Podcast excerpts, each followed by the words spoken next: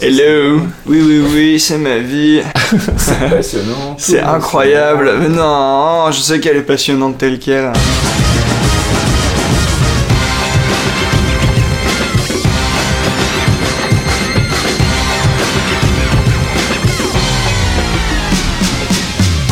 Bonjour à tous et bienvenue dans ce deuxième épisode de Dans le Canap, un troisième épisode en réalité puisqu'on avait un épisode zéro avec euh, l'ami Caféine, on a commencé, on a ouvert le feu il y a deux semaines avec l'ami Pipo Mantis et on continue aujourd'hui avec euh, l'ami Noki, euh, alias Eric Pochez, qui est bah, un des cofondateurs et directeur artistique de O Gaming, Ponfétude, donc vous connaissez sans doute si vous êtes un petit peu fan de jeux vidéo, de StarCraft, de, League of Legends, voire d'autres jeux comme Dota ou Street Fighter. on va parler avec lui pendant une heure bah, de la jeunesse de gaming, tout simplement comment tout est parti finalement d'une blague autour d'une table et autour d'une bière pour devenir le, projet qu'on connaît aujourd'hui. Et puis on parlera aussi un petit peu musique, euh, puisque euh, Noki est à ses heures perdues, DJ, et puis on, échangera un peu sur le sujet. Euh, bah, je vous propose qu'on le retrouve tout de suite, hein, le, bon Noki, une petite pile électrique avec qui ça a été un vrai plaisir de discuter pendant 60 minutes et j'espère que ce sera aussi agréable à écouter. On y va tout de suite, on se retrouve dans le canap avec Noki.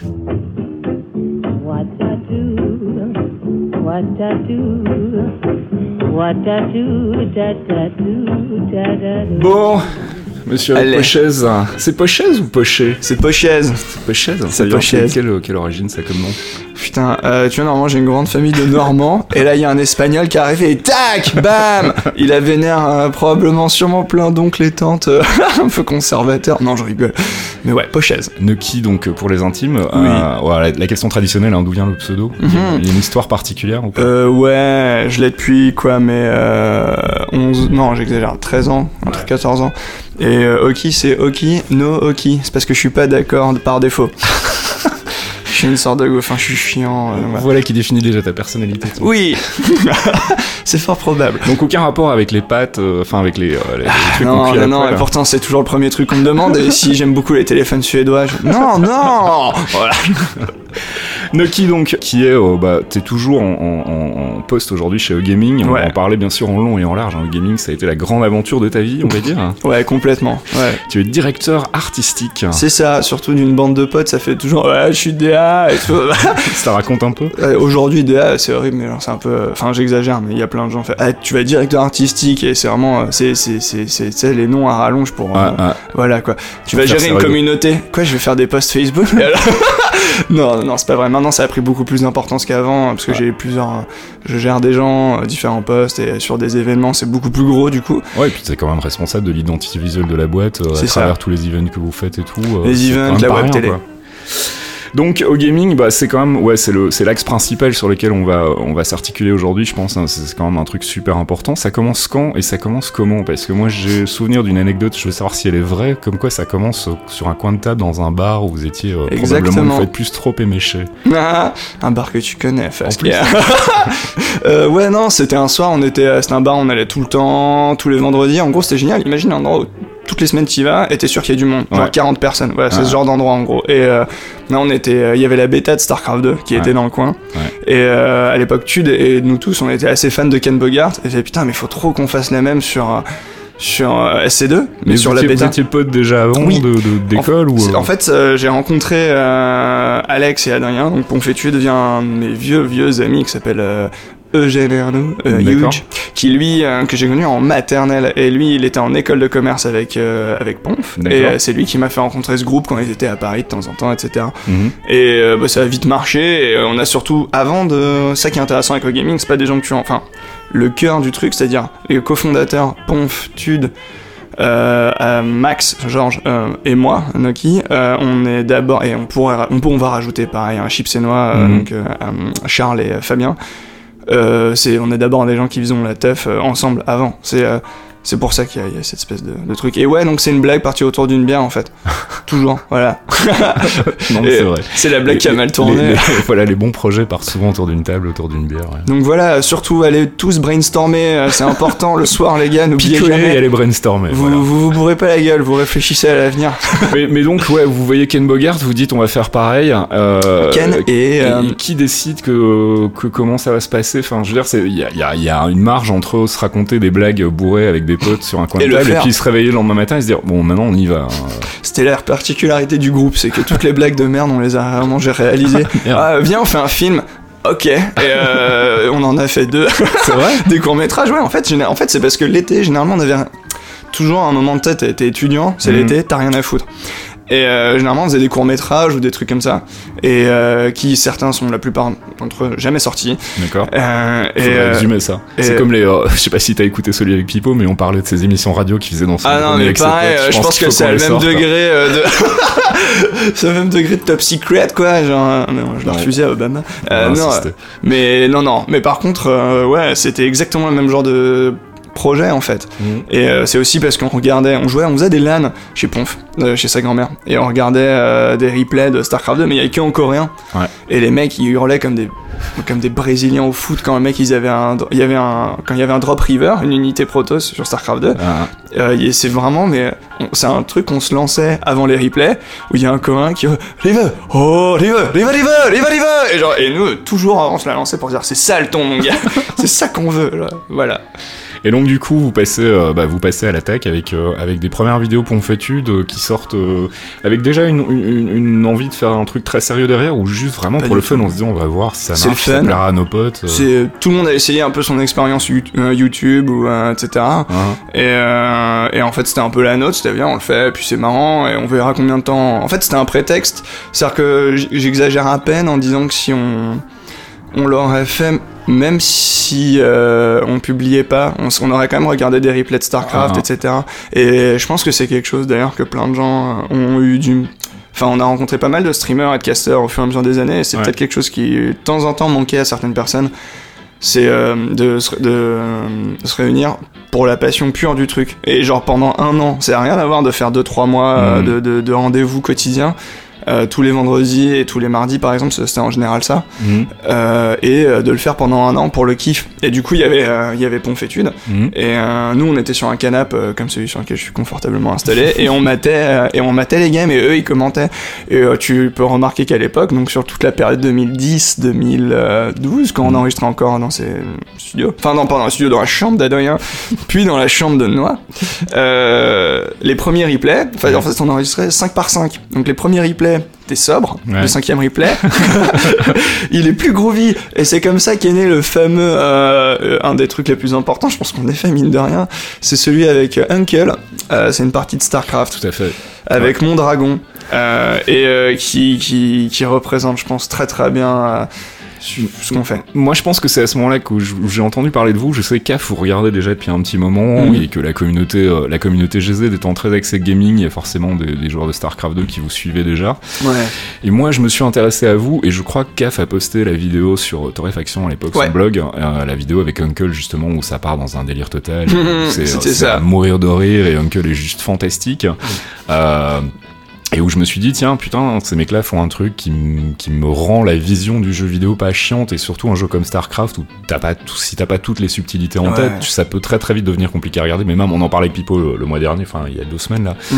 Euh, les, jeux de baston, c'est pareil. Quoi. Ah, si tu connais pas hein. toutes les subtilités, c'est beau à regarder, mais au bout de 5 minutes, tu te fais un peu chier, quoi. C'est clair. Alors avoir des commentateurs en plus derrière qui font vraiment euh, des trucs super drôles. Et puis bon, voilà, cette vidéo, comme tu le dis, si vous l'avez pas vue, allez la voir. On vous mettra le lien là où il faut, mais elle, est, euh, elle, est, elle est assez unique. Et c'est moi, c'est ce qui m'a donné euh, ce qui m'a donné envie d'en savoir plus sur vous. Et c'est là, alors Small World euh, is Small, euh, que je me suis rendu compte qu'en fait on se connaissait déjà eh avant Ponfétude, parce que toi tu traînais sur GZ justement, et on avait déjà échangé de nombreuses fois au sujet de la musique, au sujet de, du, du matos, etc. Exactement.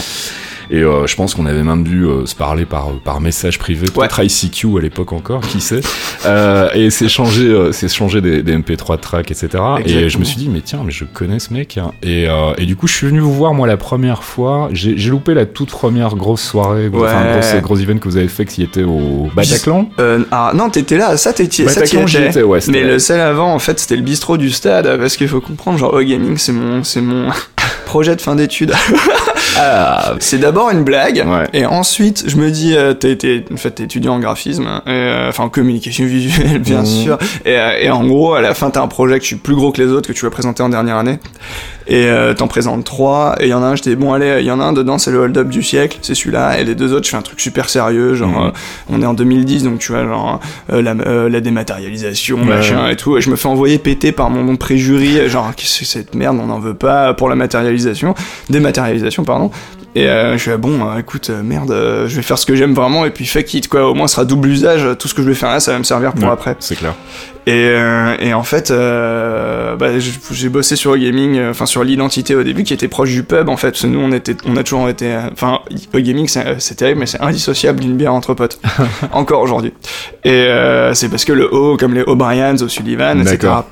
Et euh, avec Alex, euh, enfin euh, Ponf, on s'était dit mais putain, ce serait vraiment cool de faire un vrai event. Et on sait pas si ça va marcher. Hmm. On est sur YouTube, on fait des vues, mais tu vois, on- à l'époque, on en faisait pas mal. Enfin, euh, 50, 80, des trucs comme ça, 1000. Mhm. Et, euh, et, euh, et bon, bah, essayons. euh, on va au bistrot du stade, on leur explique le projet. Les mecs sont hyper sympas. Et nous, on a, bon, bah, je sais pas, il y a entre euh, 50 et 400 personnes. Donc, il y en a eu plus de 1000. Et, Pas mal. et c'était le beau bordel. Ceux qui ont été là-bas savent, c'était incroyable, c'était très rigolo. Et euh, ça, c'était le premier event. Et c'était un beau, beau, beau bordel. Alors Euh, comment est-ce qu'on comment est-ce qu'on trouve l'équilibre justement à ce moment-là en se disant euh, d'un côté on a envie de s'éclater, on a envie de faire un bon truc, de se marrer entre potes, mais on enfin c'est quand même un projet qui doit nécessiter un petit peu d'investissement. euh, est-ce qu'on flippe déjà à l'époque? Est-ce qu'on cherche déjà à rentabiliser? Pas encore. Pas à l'époque. À l'époque, c'était juste un plaisir. hein. C'était deux rendez-vous par semaine et un prétexte pour voir des copains. C'était vraiment, en général, le plan, c'était vendredi, on se retrouve après le taf, à Mhm.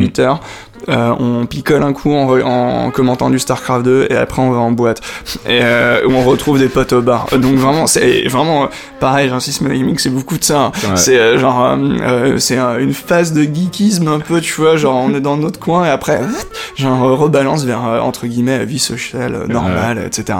Donc euh, ouais. Ok. Et donc euh, bah, ce premier event, euh, moi j'y étais pas. Il y en a eu un second, Voilà. si je dis pas de bêtises. Ça c'est le Bataclan. Ouais. Entre temps, on avait rencontré un investisseur.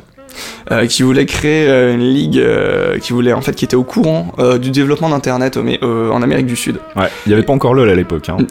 C'était en bêta, Chips et Noix, ils jouaient déjà. D'accord. Mais il y avait, tu sais, il y en avait deux importants, il y avait Heroes of New World et LoL, et Ouais. eux ils commençaient, ils y jouaient en tout cas, et ils étaient friands de Dota. Et Mhm. en gros, là il y avait donc cette personne qui voulait créer une ligue pour l'Amérique du Sud. On peut dire qui c'est ou bien Euh, on peut donner son prénom, il s'appelait Fabien. D'accord. Et, euh, et euh, le plan, c'était tu crées une licence en Europe, Ouais. histoire qu'elle existe avant, et une fois que le net est bien installé en Amérique du Sud, bah tu te développes. D'accord. Et était complètement ok avec ce projet, etc. Et du coup, avec le matos qu'on a investi, qui était à l'époque déjà pour Iron Squid, Mhm. on a, c'est comme ça qu'on a le O-Gaming 2, c'est un prétexte et un entraînement à Iron Squid. D'accord. Et, euh, et on s'est dit, putain, si on remplit 1000 personnes là, dans un bistrot du stade, peut-être qu'on remplira un Bataclan. Ouais. Euh, non, t'es con et tout, on fera jamais ça. Et euh, plus de place en, en 12 heures, un truc comme ça. Comme Ouais. ça. Ah merde, maintenant, va falloir faire un vrai show et tout. Et- merde, ils ont, ils ont acheté. Et, euh, euh, tous ceux Ils qui vont ont, venir. C'est ça, tous ceux qui ont été là se rappellent que c'était méga ghetto à l'époque. hein. Genre vraiment, c'était euh, c'était nous qui avons installé l'écran, tu vois. Genre ouais, c'était c'était comme les moyens que tu connais en école, tu vois, où t'installes toi-même tes trucs. Et euh, mais après tous ceux qui, enfin, après deux heures de retard à l'intro, etc. euh, c'était incroyable. Et, euh, et, euh, et cette salle avait en plus euh, une résonance particulière chez moi parce que juste euh, peu de temps avant, j'avais vu Trent et Moller euh, là-bas, Mhm. et un autre truc important euh, niveau musical chez moi. Et voilà, donc en tout cas, ouais, c'était notre premier gros event, ça nous a donné une patate. Et c'est là que vous vous dites, en fait, il y a peut-être moyen d'en vivre. C'est ça, exactement. Parce que c'était le coup d'essai. Ouais. Euh, vraiment, c'était le coup d'essai. Et on s'est dit, essayons de faire une web télé. Et voilà, et ça a grossi euh, avec tel qu'on connaît aujourd'hui, en fait. Et vous étiez au départ, si je me souviens, dans un appart du 17ème. Ouais, chez, justement chez le fameux Fabien. D'accord. Euh, T'étais passé, je crois, non Ouais, j'étais passé Ouais. vous voir, mais c'était pas du tout un truc qui se prêtait à, à la télé, hein, on va pas se mentir. Apparemment, euh, c'était. C'était 300 mètres carrés dans un magnifique appart C'est haussmannien. Non, pas 300, 200. Et euh, avec des voisins aussi chiants que des gens qui peuvent s'offrir ce genre d'appart.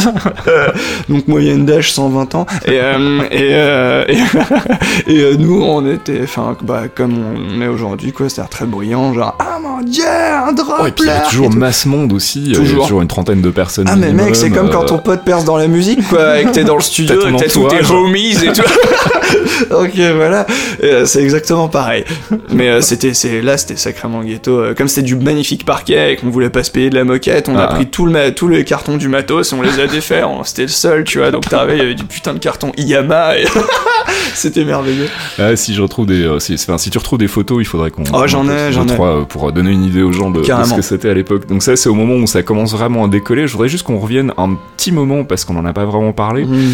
à tes études de, de quoi De graphisme finalement Ouais, de design. De communication visuelle. On va dire design graphique, c'est plus simple pour tout le monde. À quel moment tu, tu, tu te dis euh, c'est ça que je veux faire en fait? Parce que euh, on en a parlé avec, avec Kef et Pipo, ils ont tous les deux des parcours différents. Pipo savait très très tôt qu'il voulait écrire sur du jeu vidéo, mmh. Kef pas du tout, il est arrivé, ça s'est fait un peu par, par la force des choses. et toi, est-ce que c'est vraiment un truc que tu as toujours eu envie de faire ou bien est-ce que tu t'étais destiné à autre chose et puis à un moment tu t'es dit non mais en fait c'est ça euh, hmm. C'était un choc quand j'ai eu 11 ans euh, et que j'ai rentré euh, Wipeout 2097. non, c'est pas une blague. Et, et c'est jamais très très loin du jeu vidéo finalement. C'est fou, hein. En fait, le truc, c'est genre le jeu vidéo, enfin, micro parenthèse, c'est genre tellement un domaine qui demande de beaucoup de création de tellement de domaines. Genre, euh, tu peux avoir des architectes, tu peux avoir euh, des designers graphiques, euh, des costumiers, tout un tas de gens. Et, et du coup, bah là, en l'occurrence, Wipeout, ils avaient la, patte artistique de Wipeout, elle est tellement lourde. Designers Republic. Exactement. Designers Republic, les, les, les, les, je sais pas, les, les génies, les dieux de Sheffield. Et, et en gros, à 11 ans, 2015, je me dis, putain, je sais pas, il se passe un truc, genre, c'est agressif, c'est méchant, c'est sale, et j'aime ça. et, et, avec la musique de Wipeout et tout. Pardon, la musique de Prodigy, Fire Starter, je qu'est-ce que c'est et tout. Hein. et après euh, Wipeout 3, euh, du coup, euh, où en gros c'est la, la, confirmation, c'est un merde, on peut genre, avec une sorte de design très, abstrait mais concret, épuré, réaliste, épuré, on peut être parfaitement précis, avoir même pas de, de, second discours, enfin c'est très clair hein, ce qu'ils font. Mm-hmm. Et là, le choc, et je me dis, putain, je sais pas ce que c'est, mais c'est ça que je veux faire. C'est pas le jeu vidéo, c'est mm. genre, je savais pas comment ça s'appelait à l'époque, mm. mais c'était l'identité visuelle et c'était de la direction artistique. Mais euh, après, voilà, c'était une envie, un rêve, c'était un choc. Et au fur et à mesure des années, donc là j'ai 12-13 ans, je pense, euh, et euh, ça avance, ça avance, et tu dis non, mais mec, genre, artiste quoi, tu vas vivre sous un pont, enfin, c'est pas possible. Enfin, comme quand t'as. Les, les, parents devaient pas être très très d'accord. Hein. Oh, ben, en fait, quand je leur en parlais, c'était ouais, on verra. Et, et non, T'es sûr, médecin, c'est bien. C'est c'est bien, tu peux faire une école de commerce comme tout le monde, et genre, et, non, non, non je devais m'orienter vers une école de commerce. J'ai redoublé en tout dans ma vie trois fois. Et euh, parce que j'aimais, enfin c'est pas que j'aimais pas, mais j'ai toujours été très curieux. Je lis beaucoup, je suis euh, hyper actif, quoi. Mhm. C'est un nouveau truc. Euh, mais euh, le système scolaire, j'avais vraiment du mal à m'y faire. Et genre mes profs, étaient non, mais c'est bon ce que tu, enfin ce que tu dis, mais ou ce qui est écrit, mais c'est pas du tout, ça correspond pas aux méthodes. T'étais pas dans le moule en fait. Exactement. Souvent, enfin c'est un truc que j'ai souvent entendu autour de moi aussi dans les gens qui ont eu des carrières artistiques en fait, c'est qu'ils se retrouvaient pas du tout dans dans les cases de, l'éducation, quoi. De l'éducation nationale, en tout cas l'éducation française, telle qu'on entend. Et du coup, euh, ouais, et là, j'ai, en fait, en redoublant mon bac, parce que j'ai raté mon bac la première fois, parce que j'avais vraiment rien foutu cette année-là, mhm. euh, comme on peut l'être quand on est en terminale. euh, et ben, je suis parti au Pays Basque, à Bayonne, euh, donc du côté de ma famille, donc, qui, qui, vient en partie du sud-ouest. D'accord. parce que mes parents, ils bougeaient, en fait, de toute manière, fait, tu, voilà. Ils faisaient quoi tes parents, en fait? Mes parents, ils, ils, partaient à leur retraite, en fait, à ce moment-là. Et, mais avant, ils étaient plutôt dans la finance. Et, euh, et, une fois là-bas, bah, en fait, j'ai découvert tout un tas de gens euh, qui m'ont sorti du carcan parisien tout pourri dans lequel j'étais, qui mhm. était un peu trop doré, je pense, euh, qui étaient des gens qui voulaient faire un max de pognon et qui étaient orientés que par du pognon en ayant 9 de moyenne et en voulant niquer le système mhm. grâce au contact de papa-maman. Et je me retrouvais déjà pas trop là-dedans. Et, et, là, je voyais des gens qui, qui avaient des... Enfin, qui, qui, avait tout compris, qui avait des vraies bonnes notes, etc. Et qui je lui demandais, tu veux faire quoi dans la Bah, moi, mon gars, genre, le gars, il avait majoré euh, il l'école, il avait 18 de moyenne. Il fait, non, moi, je veux agriculteur. je reprends le champ de mon père. mais euh, c'est exactement ce que je veux faire. Putain, il a raison. Et, euh, et, du coup, j'ai fait ce que t'as envie de faire. Et là, graphic design, clair. J'ai dit à mes parents, et mes parents ont direct dit, ok. Mais ma mère a dit, ok, mais Penningen qui est une des écoles les plus, euh, si ce n'est l'école, enfin une des plus dures en France. Euh, en Europe. D'accord. C'est une école qui est où? C'est à Paris C'est à Paris. Euh, la prépa de Penningen, elle est connue, même le cursus est connu pour être extrêmement En fait, deux ans ou trois ans avant que j'arrive, ils avaient reçu l'interdiction de déchirer les dessins. D'accord. on est là-dessus. Et on pouvait plus battre les élèves à la règle. Non, mais il y avait des gens. c'est ça, t'es 90, c'est à Starac en gros, t'es 90 par classe, c'est un télécrochet. Et, et tu finis l'année, ils prennent les 30 premiers. Les autres, c'est bisous. et euh, euh, t'avais des profs qui, euh, genre, t'arrivais avec, ton dessin, avec un truc impossible à faire en, en peu de temps. Et t'arrivais, la nana elle savait qu'elle avait chié, ils prennent le dessin, ils font mais qui a fait ce truc là quoi? Et alors elle chiale et tout, et le prof arrête de chialer, euh, oh va voir dehors, il euh, y a une ANPE pas loin, oh mon dieu Ah oui elle est dure quand même. Non très dur, mais du coup ça m'a formé parce que j'étais trop dans une zone de confort. Et ça m'a, et je pense que euh, sortir de tout ce truc là, vraiment me mettre un coup de pied au cul post-études, euh, enfin pardon post-bac et tout le bordel, je pense pas que j'aurais pu aller dans des trucs comme l'événementiel ou les enfin ce qu'on a fait avec le gaming euh, sans mhm. avoir pris un petit coup de pied au cul euh, comme ça. Et quoi, tu l'as, tu l'as, tu l'as majoré aussi alors du coup Alors pas Penningen, j'ai fait ma prépa à Penningen et je suis allé à Intuit Lab après parce que je voulais vraiment faire du ce qu'on appelle de l'identité visuelle, c'est créer des marques, des logos, etc. Ah oui, tout à fait. Et euh, c'était ça que je voulais faire, absolument. Et, et ça, en gros, j'étais dans les premiers, ouais, ça s'est vraiment bien passé. Et c'était, c'était, alors que je, je, commençais mon année en tant que dernier. Ne baissez jamais les bras. comme, il, comme disent euh, mes chers euh, commentateurs euh, chips et noix, tant qu'il n'y a pas marqué lose à l'écran, tu peux encore gagner. Et, voilà. Mais et du coup, le Liban, ça s'inscrit où dans tout ça? Parce que je sais que t'as été, t'as, fait un passage là-bas. Ouais. Et j'ai jamais vraiment su pourquoi en fait. Et c'est vrai qu'on en a jamais parlé. Ah, c'est vrai qu'on en a jamais parlé. J'ai un de mes meilleurs amis que j'avais rencontré pareil au primaire, qui est libanais. Mhm. Et et c'est dans une école, on peut dire peut-être un peu catholique traditionnel, euh, euh j'avais un groupe de potes qui était un gros melting pot, c'était assez marrant. Et euh, genre, euh, un pote libanais, un autre israélien, un autre shanghaïen, un autre machin, c'était vraiment cool. Et on est tous restés potes encore aujourd'hui. Je vais à New York avec une an pas longtemps, donc c'est vraiment une vieille bande d'amis. Et euh, cet ami, il s'appelle Anmar, et euh, très, très, enfin, un des meilleurs amis. Et en gros, lui, il m'avait dit, mais mec, j'avais déjà été au Liban pour le plaisir, mhm. et euh, j'avais rencontré quelqu'un et qui m'avait dit, mais attends, mais viens faire un stage chez nous. j'ai dit, putain, un stage au Liban, genre, c'est génial, ces gens sont fantastiques et l'endroit est fou. Et j'ai fait ça 4 mois là-bas. D'accord. Et j'ai été drivé par quelqu'un d'exceptionnel qui s'appelle Marie-Jo Raedi, et qui qui, m'a vachement euh, poussé euh, comme tu peux enfin c'était le maître de stage rêvé quoi. J'ai souvent regretté de pas avoir de mentor euh, mm. de manière générale. Mais on peut dire que là pendant 3-4 mois c'était un peu ce que j'ai vécu. Et ça m'a grave marqué en dehors en plus de tout le pays et de la culture. Et, voilà. Sachant en, en seconde j'avais failli prendre option arabe que j'ai jamais fait. Ma famille n'a aucune, aucune trace de son arabe, mais je trouvais ça cool. mais j'ai pas pu le prendre parce qu'il fallait être minimum deux, et j'étais ah. tout seul. tu dis que t'as pas eu de mentor, mais t'as quand même eu des sources d'inspiration. Enfin, les Designers Republic, c'est quand même un truc qui a marqué, euh, qui a marqué les années 90, au début des années 2000. C'était, euh, enfin, pour ceux qui connaissent pas, allez, les googler, allez euh, voir sur leur page Wikipédia. C'était des designers anglais qui ont fait pas mal, pas mal pour la création d'une identité visuelle de la scène électro, de la musique électro en Angleterre, et puis après à, travers le monde. Ouais. Warp Records, c'est voilà, Warp une grande partie eux. Quoi.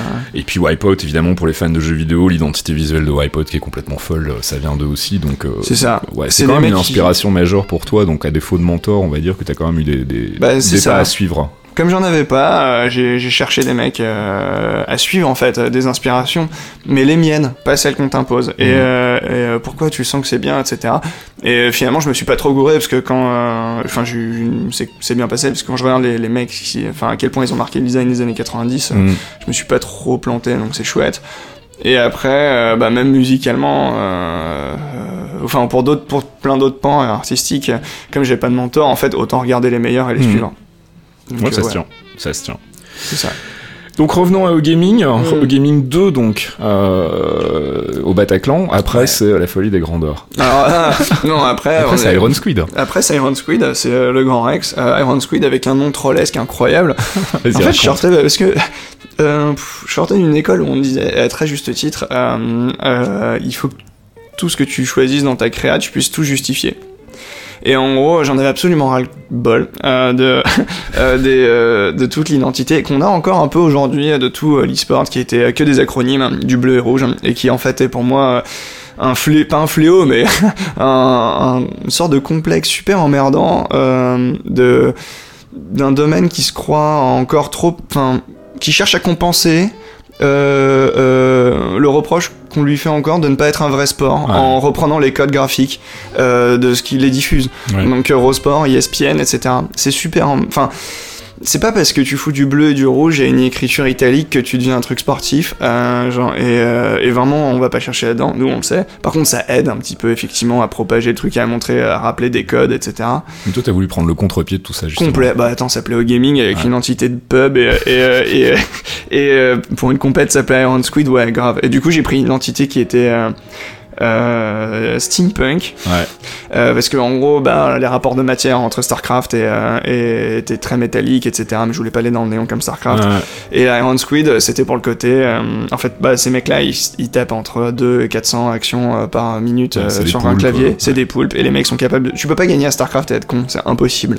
et ces mecs-là pensent à 10 trucs en même temps et réagissent à 10 autres trucs en même temps. Et c'est comme ça que j'ai, je me suis dit, faut appeler ça Iron Squid. Ça a été un beaucoup de, de brainstorm, comme on en parlait tout à l'heure avec Ponf. tu sais, les brainstorms du soir dans des bars. voilà. Mais là, bon, celui-là, il est. Je le regrette pas, même si c'est un énorme troll. Hein, c'est... c'est combien de mois de chantier un, Iron Squid Quand c'est la première fois, euh, c'est long. C'est. Euh... C'était un an, non? C'était pas long. Euh, ouais, quasiment. Ouais. Ah. Euh, Parce que moi, je me souviens, vous en parliez déjà au moment de Gaming, de Gaming 2 même. Ouais. On en avait discuté à l'époque et, et ouais, c'était un projet quand même ambitieux, sorti juste d'un premier succès finalement. On déjà se dire on va attaquer le Grand Rex.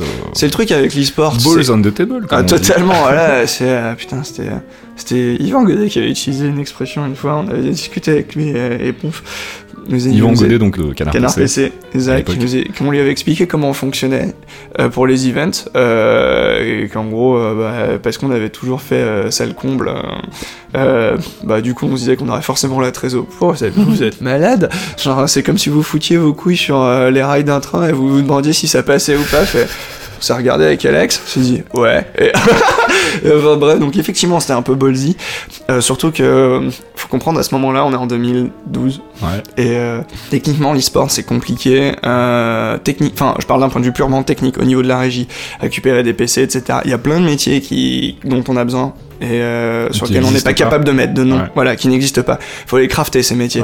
Genre administrateur de tournoi, machin. En réalité, qu'est-ce qui occupe, qui va chercher les joueurs, sachant que t'as pas du tout les mêmes moyens que la télé, qui a des, qui a des, euh, des subventions de port euh, euh ou le CNC euh, pour aller taper les retraites, enfin pour payer la retraite des mecs qui font visiteur 3, etc.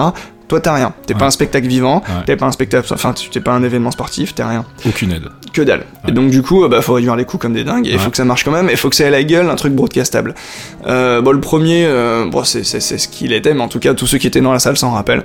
C'était vraiment cool, avec surtout une belle affiche. C'est vraiment plus pour l'amour du sport que pour euh, la démonstration. Euh, technique quoi et graphique mais bah, je trouve que c'était quand même déjà très abouti pour un projet pour le premier ouais, premier gros projet franchement mais le vrai c'est le deuxième D'accord. Faut un brouillon. Faut un brouillon qui était cool. Mais alors le palais des congrès, par contre, là, on y allait euh, plus costaud. Ça s'est passé comment ça, ça C'était déjà en chantier au moment d'Iron Squid le premier, vous aviez déjà le 2 en tête? On savait qu'on en avait faire minimum 2. Et le deuxième, on savait que c'était celui où on enverrait plus la sauce. Mhm. Euh, et euh, en l'occurrence, avec des rencontres comme Alexis Garceau, qui est un ami d'Uncle, donc Antonin Rabi, qui est un compositeur euh, normal, enfin il fait du métal à l'année avec mhm. son groupe White Pass, euh, mais il a son comment on pourrait appeler ça euh, formation, sa formation, ouais c'est ça, Inuchronia, euh, qui font énormément de, on pourrait, je sais pas comment qualifier cette C'est du mélange métal avec des, des, des, des traits d'OST électro, des trucs d'OST, il y a des chœurs, il y a des. C'est extrêmement épique. Ouais, voilà, c'est ça. C'est très cinématique en fait. Exactement. C'est parfait. C'est hyper imagé quand tu écoutes, tu vois plein de choses. Euh, on pourrait comparer ça à Two Steps from Hell. Ouais, tout à fait. C'est voilà. Et euh, quand on écoutait, on lui avait commandé une, musique par thème, par joueur, et le mec arrive et nous pond 16 thèmes, et était là, et, euh, et, ils étaient tous bien, on s'est dit c'est pas possible pour le 2, on veut un orchestre pour les mhm. jouer.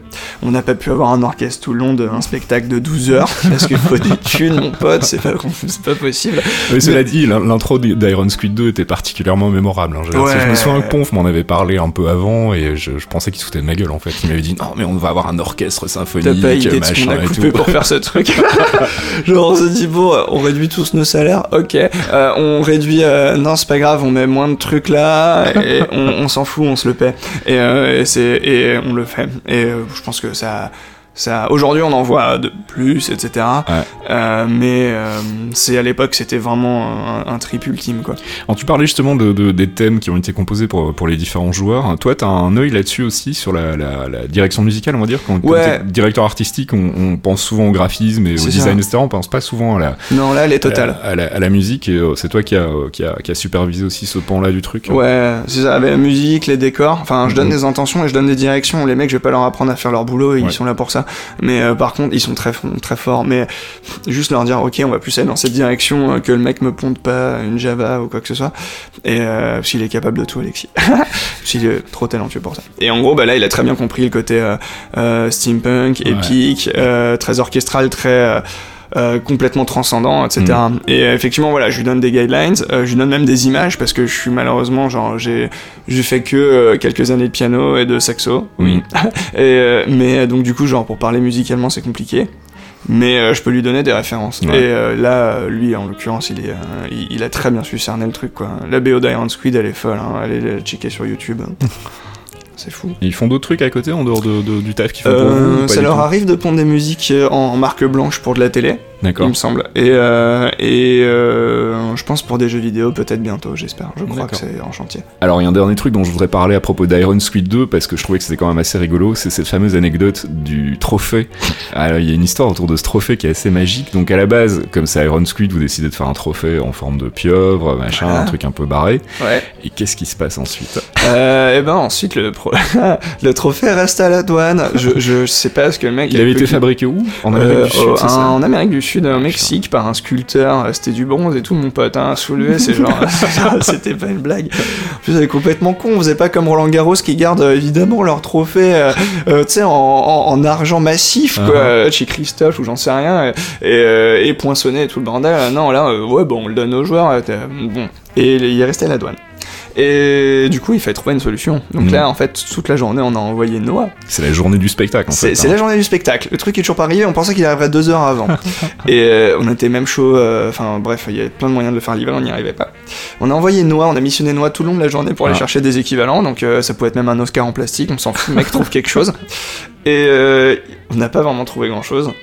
Et, et alors ça, pardon, excuse-moi, ça c'était pour le 1. Parce que pour le 2, en fait, il y a une autre chose. Le 1, on a réussi à lui filer à MMA ce casque, du coup, qui est utilisé partie du décor, qui était un casque de soudeur. Et là, on lui a donné. Et là, c'était pour remplacer ce trophée qui n'est jamais arrivé. C'est ça.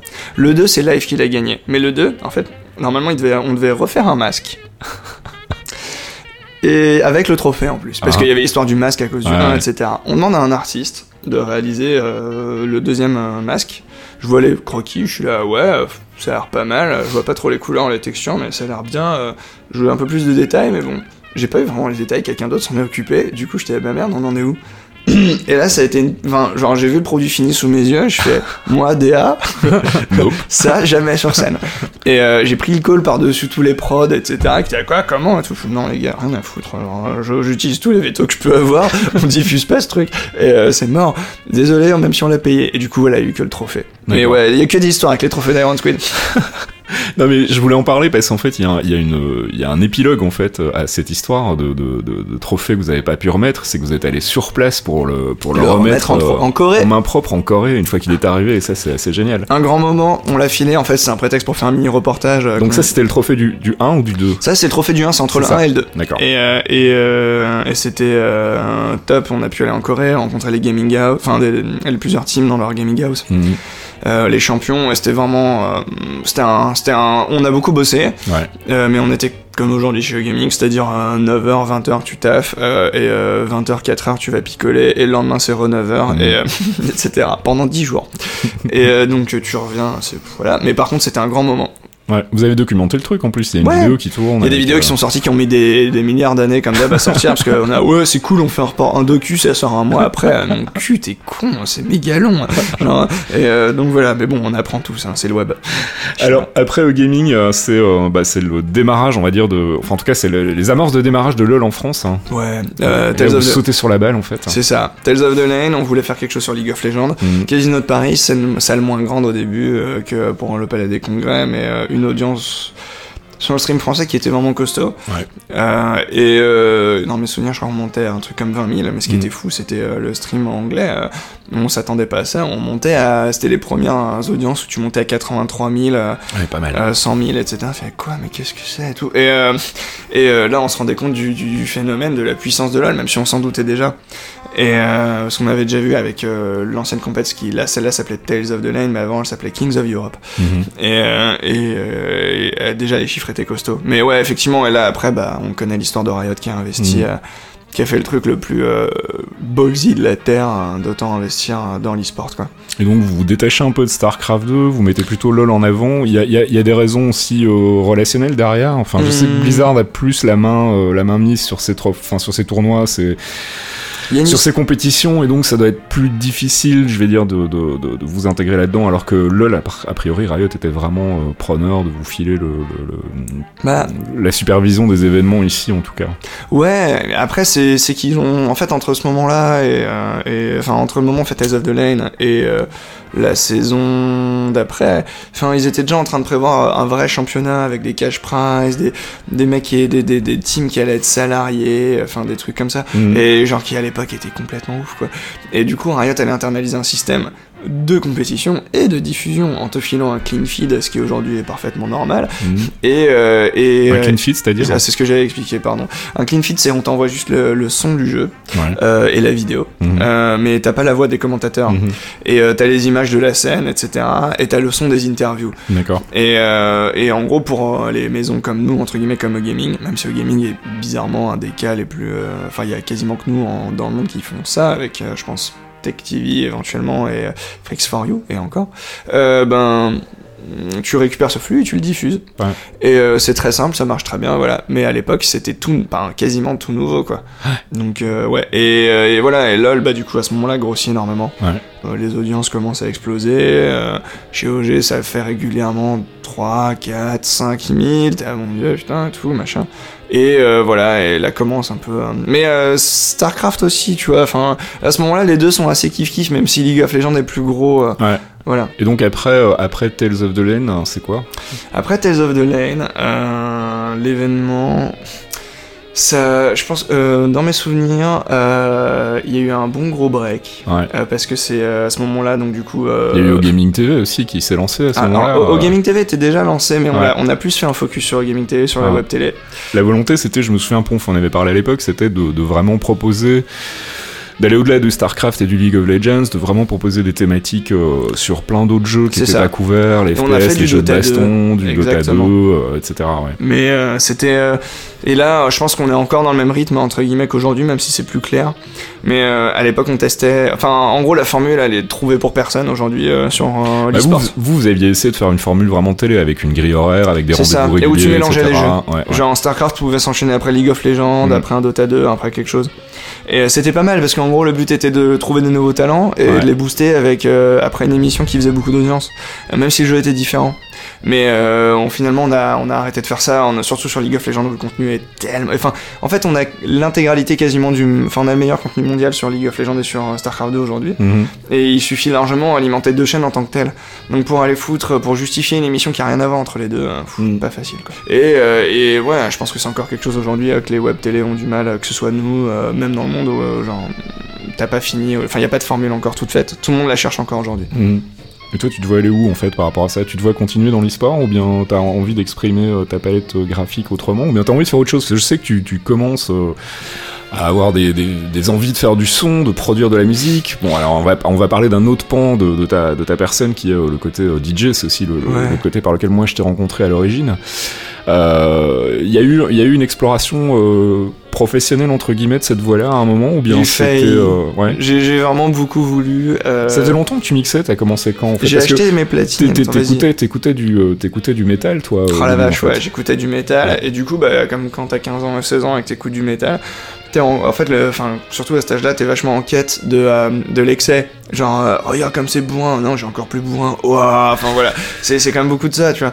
Et, euh, et encore aujourd'hui, plein de gens sont avec ça dans le dubstep, quoi, genre, ah, écoute la force de ce drop, C'est ça, et tout, voilà, enfin bref. qui fait trembler le plus les murs, hein. Exactement, alors qu'on sait tous très bien que c'est Noisia qui gagne à chaque fois. Et, et, et, et, de toute façon. Et non, non, et du coup, mais j'écoutais quand même, j'étais vachement sensible. Par exemple, le premier album de ma vie, c'est les. C'est euh, My Favorite Game Ouais. des Cardigans. D'accord. Et euh, c'est le premier truc que j'ai acheté. Et euh, après, ça a été beaucoup de Fatboy Slim, de Chemical Brothers, la BO de Wipeout.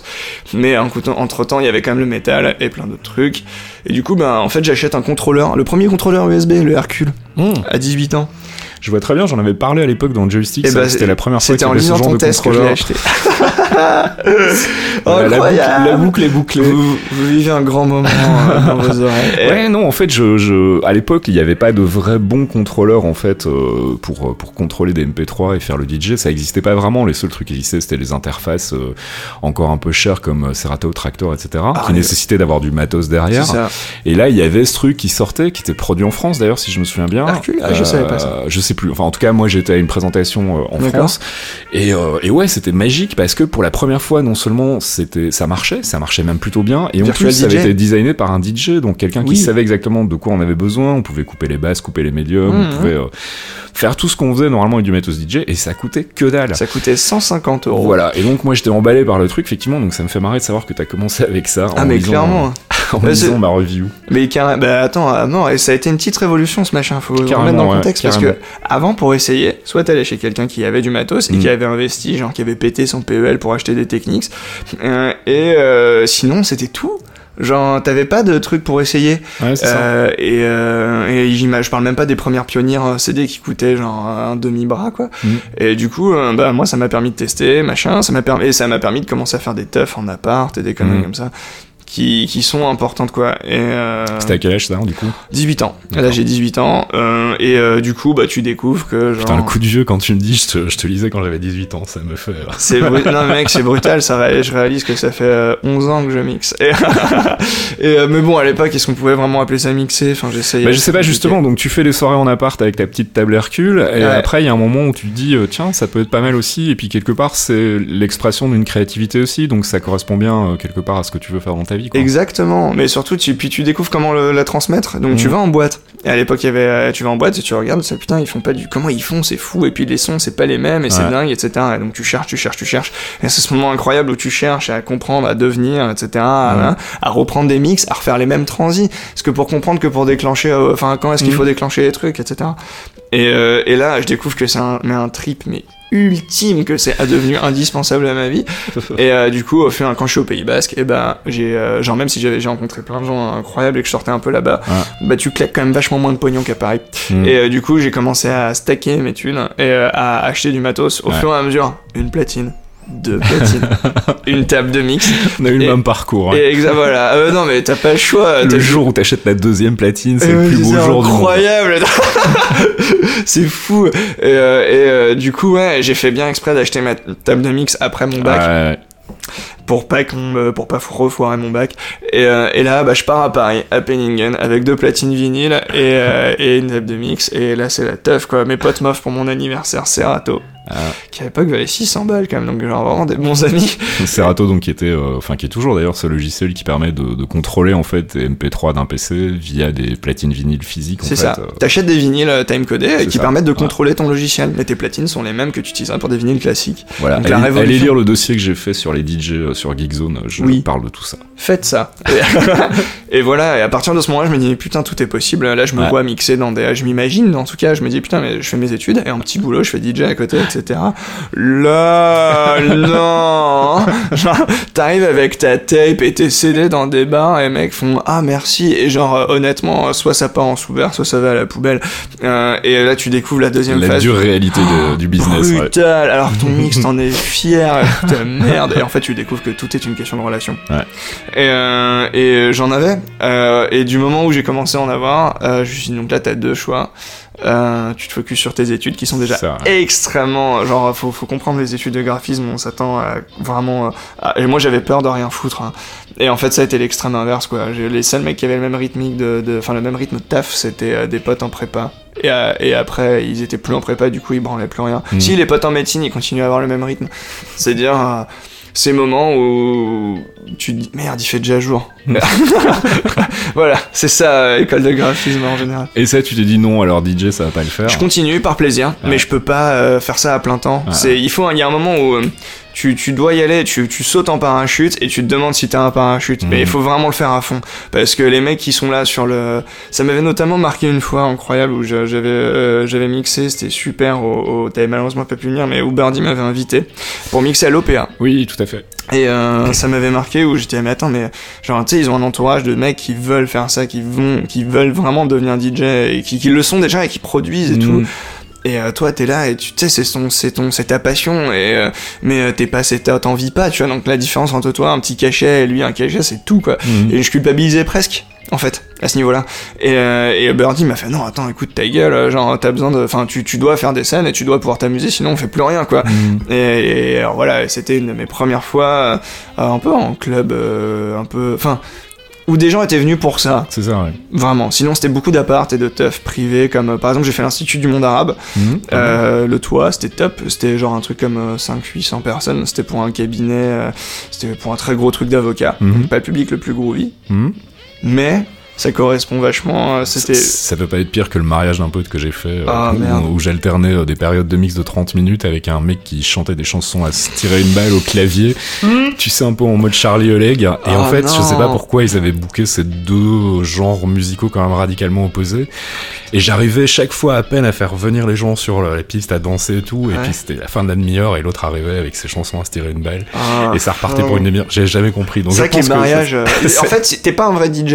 Ouais. Écoute-moi bien. Si tu n'as pas, pas, fait si t'as pas fait de mariage, tu, tu, es un petit branleur qui a trop d'argent. C'est tellement vrai parce que c'est un exercice tellement difficile. En fait, c'est. Euh, c'est de la folie c'est c'est voilà il faut contenter tout le monde il faut être très très flexible il faut être réactif il faut bien bien piger que euh, si tu perds le, navire euh, il faut redresser la barre tout de suite. Enfin c'est vraiment un gros gros challenge. Et en plus t'es obligé de le faire parfois en sortant grave de ta zone de confort et des trucs que t'écoutes pas forcément toi. Mais on m'a demandé de jouer des valses quoi. Ah, et on te demande est-ce que vous auriez une valse? Tu fais oui mais normalement t'en prévois une ou deux quand même t'en prévois t'en prévois une ou deux toujours après j'en ai prévu quelques ah tu savais pas t'étais date naïf et pourtant j'allais venir euh, je rebondis sur ce que tu viens de dire mais pourtant vient euh, de, ton euh, magnifique plat pays. Les deux, parmi les deux mecs qui m'ont plus aussi influencé dans ma vie de manière générale, Too Many DJs, Soul Wax. Ah tout à fait. Les deux frères, et genre en gros c'est très con, mais genre de manière créative, peu importe le domaine, de pouvoir quand t'as la culture et que t'as le talent pour lier autant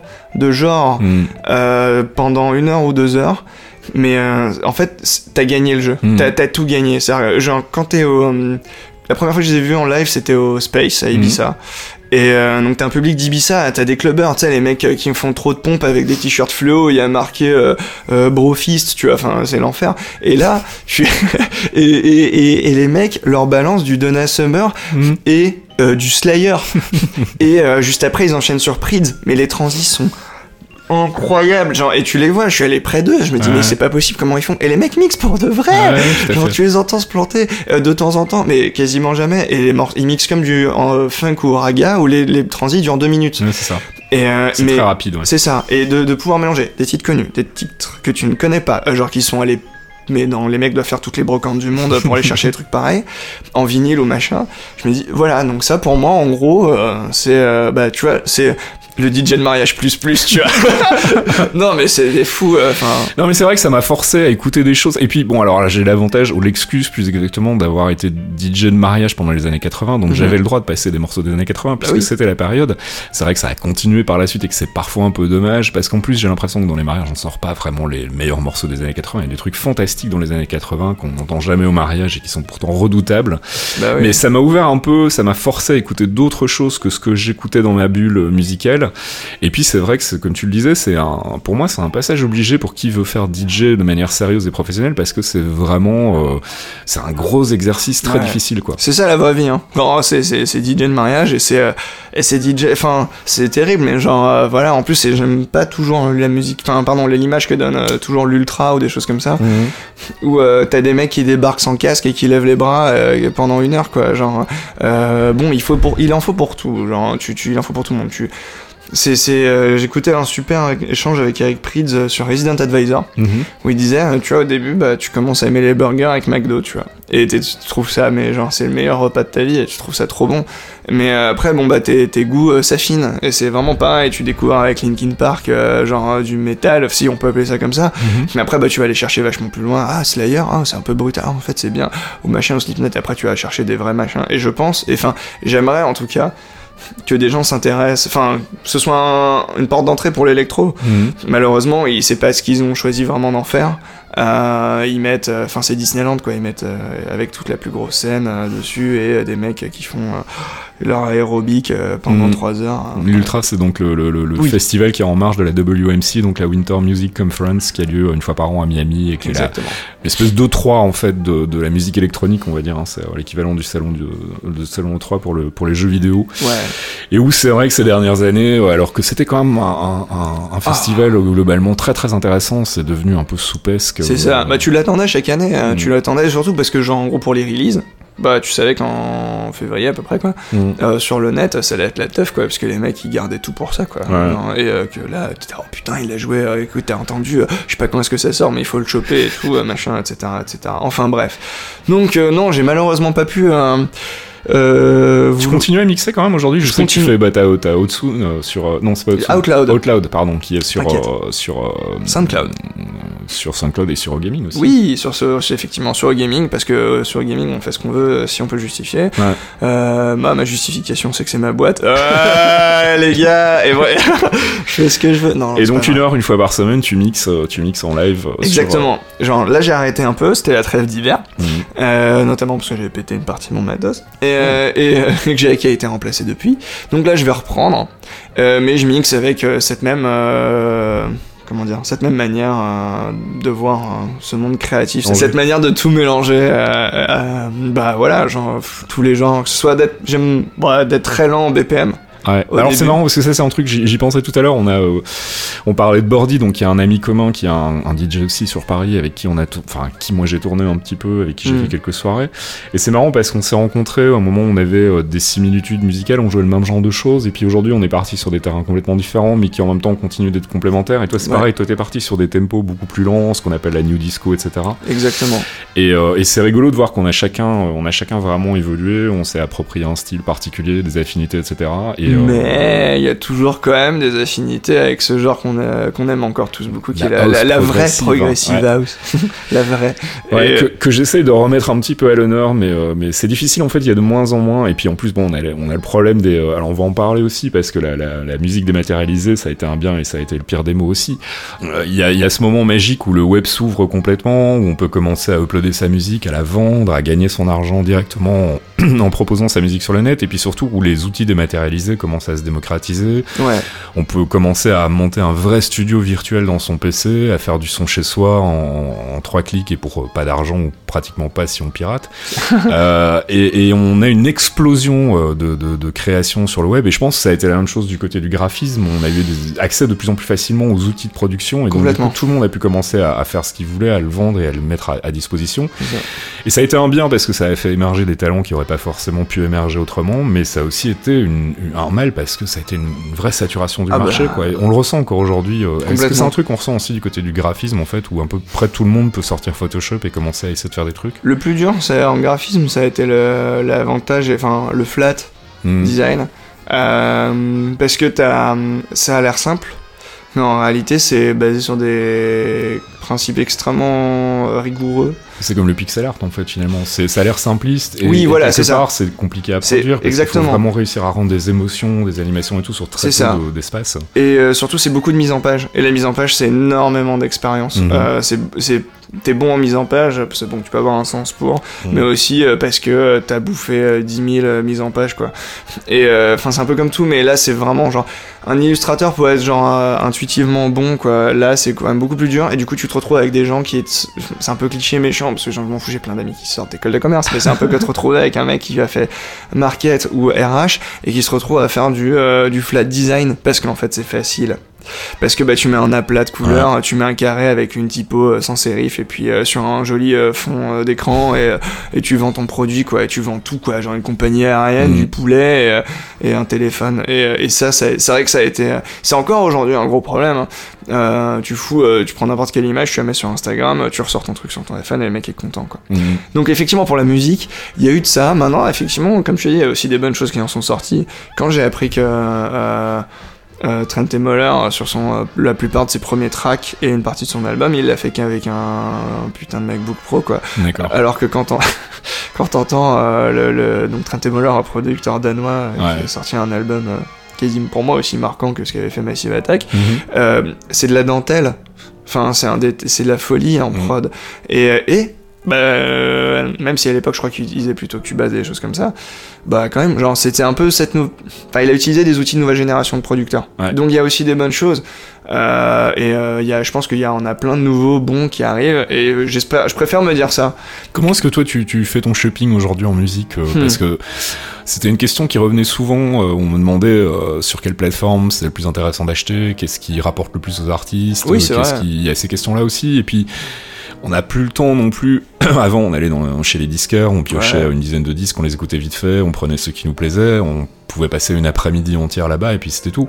Ici sur le net, on est en permanence. Euh, ah, t'es abreuvé. Voilà, c'est ça. Et comment, comment, que tu fais ton choix sur quel site tu vas euh, pour, pour, acheter ta musique en fait hmm. principalement? T'achètes du démat ou bien tu continues à acheter du physique? J'achète les deux. Tu, es encore un, amoureux du vinyle comme, euh, Alors, amoureux du vinyle et aussi parce que t'as des labels hmm. qui sortent que en vinyle. Pour dire non les gars, il y a 500 exemplaires, puis c'est tout quoi. Dis oui vite. Oh. Alors c'est un peu chiant le côté phénomène rareté parce qu'en fait en réalité tout ce que tu fais, t'es trop content d'avoir vinyle et l'objet, mais tu le prends, tu l'encodes et puis ça y est, c'est un MP3. Alors, tu joues le jeu, tu le files pas aux gens ou alors mm. aux très très bons potes.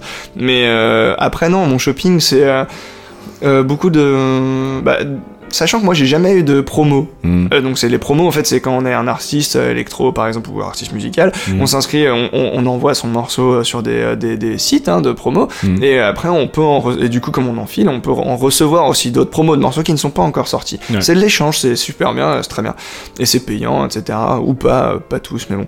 Et là en l'occurrence, moi j'ai jamais eu accès à ce genre de trucs. donc du coup en fait je me suis toujours considéré comme un utilisateur, un utilisateur lambda qui écoute des mix et dit putain où est-ce que c'est quoi ce morceau et, euh, et découvrir que c'est toujours pas sorti. Mhm. Euh, donc en l'occurrence, ben, le meilleur moyen c'était de suivre des labels. Mhm. Parce que surtout en électronique où c'est t'as des pattes liées à des labels. C'est vraiment un label à une identité sonore euh, très particulière. Tu peux retrouver des artistes qui vont de label en label et qui ont qui qui en fonction des labels s'adaptent un petit peu. C'est ça, tout à fait. Ouais. Tu retrouveras pas ce que fait un Sacha ou euh, un Recondite mm. euh, sur euh, quand il va sur Bedrock que lorsqu'ils vont sur un petit label à eux, etc. et et donc d'abord les labels et que je suis sur SoundCloud et sur Beatport. Et ensuite, bah, en fonction des sorties, quand je peux, enfin j'achète quasiment tout en dématérialisé sur Bitport, parce que mm. mine de rien, même si ça s'est fait acheter par ces abrutis de SFX. Ouais, puis c'est en, en, péril là pour le moment Bitport. Et eh ben, hein, ça va assez mal quoi. Tout le monde rêve que ce soit Resident Advisor qui la rachète. Genre moi, ce sera le fantasme ultime. Euh, mais bon, faut pas rêver. Euh, et euh, mais après, c'est juste pratique. Tu sais, t'as besoin d'un truc où tu peux trier tes sorties par label. Mm. Duno, euh, c'est excellent, mais c'est quand même euh, niveau ergo, c'est bon voilà. donc voilà, non, c'est SoundCloud, pour les promos mhm. euh, et les previews, pardon, les previews, etc. Et Beatport euh, et, ça, et euh, un peu d'iTunes aussi, mine de rien. Mhm. Et je m'étais mis sur Spotify mhm. parce que leur curateur automatique des découvertes de la semaine était quand même ultra bien foutu. il paraît, ouais. moi j'ai halluciné. Enfin, en gros, c'est-à-dire que même si tu vas peut-être pas le garder dans une playlist, le track, tu regrettes pas de l'avoir écouté. Mhm. Donc t'es putain balèze. Euh, mais après c'est au bout d'un an d'analyse, je pense, de ton truc que ça devient efficace. Et là je suis passé sur Apple Music, mais euh, pour essayer. Mhm. On va voir. Mais en tout cas c'est comme ça que je fais mon shopping. Alors on parlait de musique dématérialisée. Oui. en se resservant une bière. Oui. Et, et je voulais savoir Qu'est-ce que tu penses des, outils modernes en fait? C'est un truc dont j'ai parlé aussi dans mon, dans mon, papier sur GZ et moi c'est un truc qui m'intéresse euh, et qui m'intrigue et sur lequel je n'ai pas d'avis définitif. On parlait tout à l'heure de jouer en vinyle, on sait que notre pote Birdie euh, qui mixe beaucoup, mixe beaucoup en vinyle. Ouais. Et est-ce qu'il n'y a pas un côté justement, euh, je veux montrer que je sais mixer sans outils extérieurs parce qu'aujourd'hui on a plein de softs qui permettent de connaître la vitesse des tracks, quasiment mm. les caler, euh, les synchroniser tout seul, de faire des boucles facilement, etc. Donc de manipuler un peu le son de manière euh, un peu paresseuse, on va dire, des choses qu'on pouvait pas faire avant. Moi, je trouve que c'est quand même des outils très chouettes. Ça permet euh, d'évoluer, de proposer des mix différents. Je sais que Paul Folder, qui est un, gars que je vais essayer d'avoir à l'occasion dans le canap, qui est un, producteur de musique belge, qui fait des trucs plutôt pas mal, qui a sorti des tracks sur Bedrock, ce qui est mm. même pas, pas rien fait des sets aujourd'hui avec Ableton Live dans lequel il joue beaucoup avec des boucles de morceaux, il fait des espèces de mash-up en live et tout, et tout ça tu pouvais pas le faire il y a, a 10-15 ans quand il n'y avait pas encore les tractors. Est-ce que toi tu le vois comme, un, comme, un, comme une avancée, le fait de pouvoir justement se permettre plus de liberté dans les sets, ou bien est-ce que tu penses qu'il y en a trop qui en abusent et qui euh, pré-programment leurs trucs à l'avance, font des trucs tout calés, euh, sur lesquels il n'y a plus aucune expertise ou plus aucune technique finalement? Je pense que tu les repères ceux-là en fait. Tu les Toi parce que t'es DJ mais le grand public il fait pas la différence. Non c'est vrai. S'il y a des mecs qui vont voir des Ingrosso et compagnie euh, qui, mixent, euh, qui mixent sans mixer en fait. non, non, c'est ça. Bah, après, il y a la fameuse, euh, enfin, mini parenthèse, mais pour les, trucs type Ultra ou Tomorrowland, etc., mhm. il y a une énorme problématique de pouvoir impressionner les gens. Donc en fait, ils envoient les sets très mhm. longtemps en avance pour synchroniser les feux d'artifice et pour qu'ils prévoient une scène au pour. Donc à la rigueur, pour le, pour comme dirait mon cher cousin Chèche qui mixe aussi, c'est pour le pégu, voilà. Mhm. mais après, c'est cool, tu vois, tu vois jamais d'électro, tu vas en prendre plein la gueule, bah il y a les feux d'artifice qui pètent quand il y a un drop sur Scale. Non, Scalex mix pour de vrai en plus à tout le monde. Euh, tu donc, euh, et euh, ouais ouais non clair non je tu vois c'est pas le pire de tous lui vraiment pas. Mais en l'occurrence non cette nouvelle génération là euh, de matos et par rapport aux mecs qui veulent la jouer en manuel, c'est vrai qu'il y a beaucoup d'ego là-dedans. Il y a beaucoup d'ego et on le voit avec le retour de la techno, avec la concrète où les mecs sont là, euh, tu veux, euh, enfin genre, je, crois qu'ils autorisent quasiment personne, ou à moins que ce soit un nom vraiment incroyable de venir avec son Serato, son truc. Mm. Si tu prends ta clé USB, t'es vinyle et euh, t'es sur Xone, tu demandes pas une pionnière parce que t'es pas un pouilleux, et, ou alors tu demandes ta Rotary parce que t'as la tienne préfabriquée. Enfin, c'est le, c'est un peu épuisant et c'est un peu l'hipsterisme extrême du pas de gluten en musique. C'est ça. Euh, mais après, il y a quand même des grands, il y a, y a, des grands noms, il y a des talents, tu vois, genre euh, où euh, je pense que c'est adapté à leur style. Mais c'était Massé Oplex qui disait que, et pour lui, il pense que c'est hyper important, un peu comme une bagnole, euh, de savoir conduire en manuel que avant une automatique. Mhm. mais après, qu'une fois que tu sais tout faire, c'est comme les bonnes manières. Hein, T'as le droit de te comporter comme un trou de balle si tu sais faire un baisement correctement. et, et, et, de savoir dire bonjour monsieur, bonjour madame. et non, mais c'est vraiment ça. Mais en fait, au, final, la conclusion, je dirais, c'est que le, le, le, ce qui importe, c'est la technique qui est pas importante finalement. Non, regarde. Parce que regarde un Deadmau5 qui fait des, des, sets ultra chiants, mais qui sont techniquement parfaits parce que c'est dans le beat, c'est euh, harmonique, etc. Tout ce que tu veux, mais au final on s'emmerde parce qu'il n'y a pas de feedback par rapport à la foule, il n'y a pas de retour, il n'y a pas d'improvisation, il n'y a pas de, prise de risque. Donc euh, c'est. Je pense qu'on euh, dépasse ça. Parce que t'as vu un peu, est-ce que t'as suivi, donc t'as actuellement euh, Seigneur du boss de Minus, pardon, Richie Houghton. le boss, euh, voilà, euh, qui a quand même fait revenir et qui fait, qui, c'est le genre de mec suffisamment puissant pour te faire accepter de la techno même si t'aimes pas ça, parce que c'est mm. très bien fait. Mm. Et il sort un nouveau mixeur que personne n'a, enfin que quelques personnes ont pu essayer. D'ailleurs, c'était une scène intégrale uniquement dédiée à ça au Time Warp, qui est une grande, la grande messe techno de l'année à Mannheim. Et euh, tous ceux qui étaient là cette année et, qui l'ont vu, enfin qui étaient sur cette scène dédiée au mixeur, donc euh, des gens qui connaissent ce matos, donc il y avait Macéoplex, Dubfire, euh, Richie Houghton et je ne sais plus qui, ils disaient il y avait un truc très différent, c'était très différent et ça tant que ça permet d'améliorer la créativité mhm. et que t'en fais quelque chose, ça. là c'est là intéressant. Par exemple Dubfire ou Richie Houghton ne mixe qu'avec des tractors et mélangé à des live, enfin Ableton Live et des trucs qui trigger, tout est auto BPM, etc. Cependant mais leur set, c'est des. Enfin, c'est complètement ouf. Et pendant ce temps-là, dans la salle d'à côté, bah t'as leur pote euh, Laurent Garnier euh, euh, qui lui continue de mixer CD et puis il amène ses clés USB, 2-3 mmh. vinyles et il est content, tu vois. Donc je pense que c'est. Aujourd'hui, on aura toujours autant d'escrocs, euh, comme les mecs qui se font passer euh, pour photographes parce qu'il faut ils achètent un réflexe à 5000 balles et qui mettent des filtres réellement Instagram dessus, j'ai vu ça. Euh, T'as des noms? Non, non, non, j'ai seulement des régions et c'est et, et c'est très parisien. mais et, mais en l'occurrence là, t'en, t'en auras toujours. Tu verras toujours en boîte parce qu'il a plus de relations que toi. ce mec mixé, recopier un essential mix de Ham en balançant les mêmes track sur, sur euh, pendant 30 minutes où c'est pas possible, t'es vraiment le plus gros escroc du monde. quoi. Donc euh, voilà, mais ça permet, tant que ça permet euh, aux flèches montantes, un peu entre guillemets la haute couture quoi, de l'électro, de pouvoir, comme Paul Folder, hein. genre putain ces sets ils sont ouf, les derniers on, en écoute beaucoup avec Georges au bureau, et ils passent de live au platine CD, mm.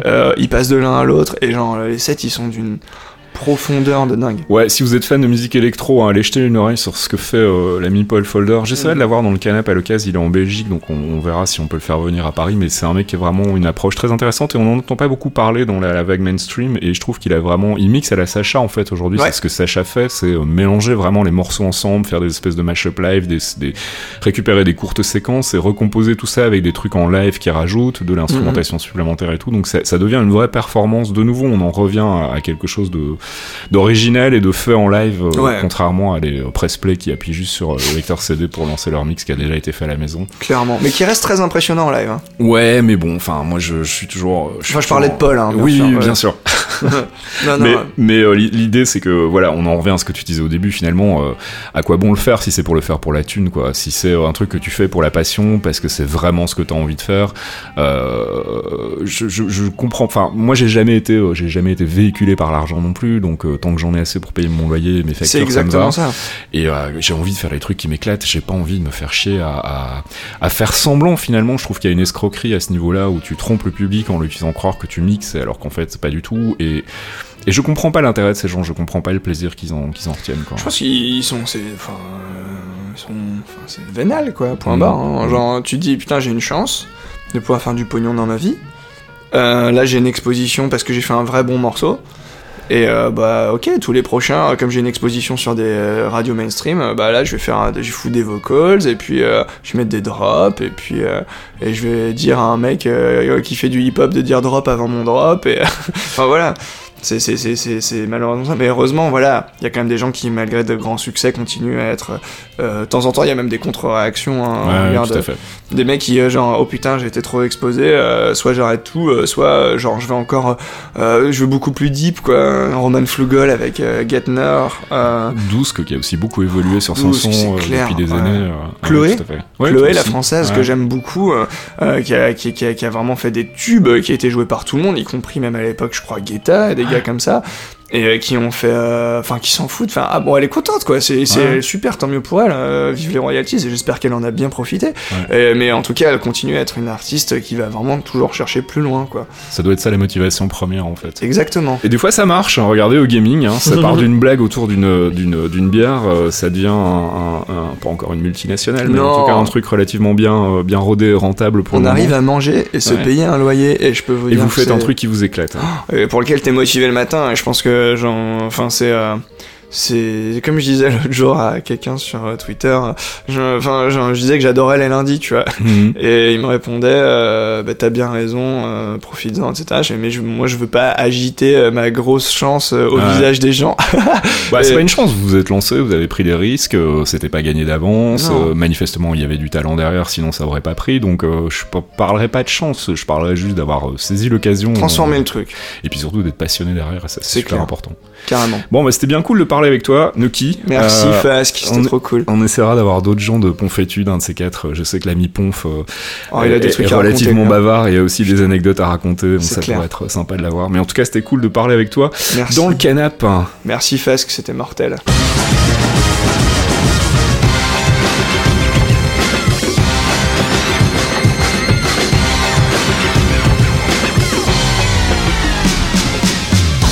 Voilà qui conclut ce deuxième épisode officiel de Dans le Canap. Épisode qu'on a passé en compagnie donc d'Eric Pochez alias Noki, euh, cofondateur et directeur artistique chez O-Gaming, un monsieur comme vous avez pu le constater qui déborde d'énergie positive et ça c'est plutôt cool. J'espère que ce petit entretien avec lui vous aura plu et puis ben, on se retrouve très bientôt, d'ici deux semaines, un mois grand max avec un nouvel invité dont je ne connais pas encore l'identité, mais euh, je vous en ferai part dans, euh, dans le trade idoine sur geekzone.fr. merci à tous de nous avoir écoutés, n'hésitez pas à faire tourner le podcast sur vos réseaux sociaux, c'est toujours apprécié. Puis bah, d'ici à la prochaine édition, je vous souhaite de passer une bonne soirée, une bonne journée, un bon week-end, peu importe le moment où vous nous écoutez. Ciao Pas de bière pour toi? Si, si, ça. Ah. Cheers. Bière café. Cheers.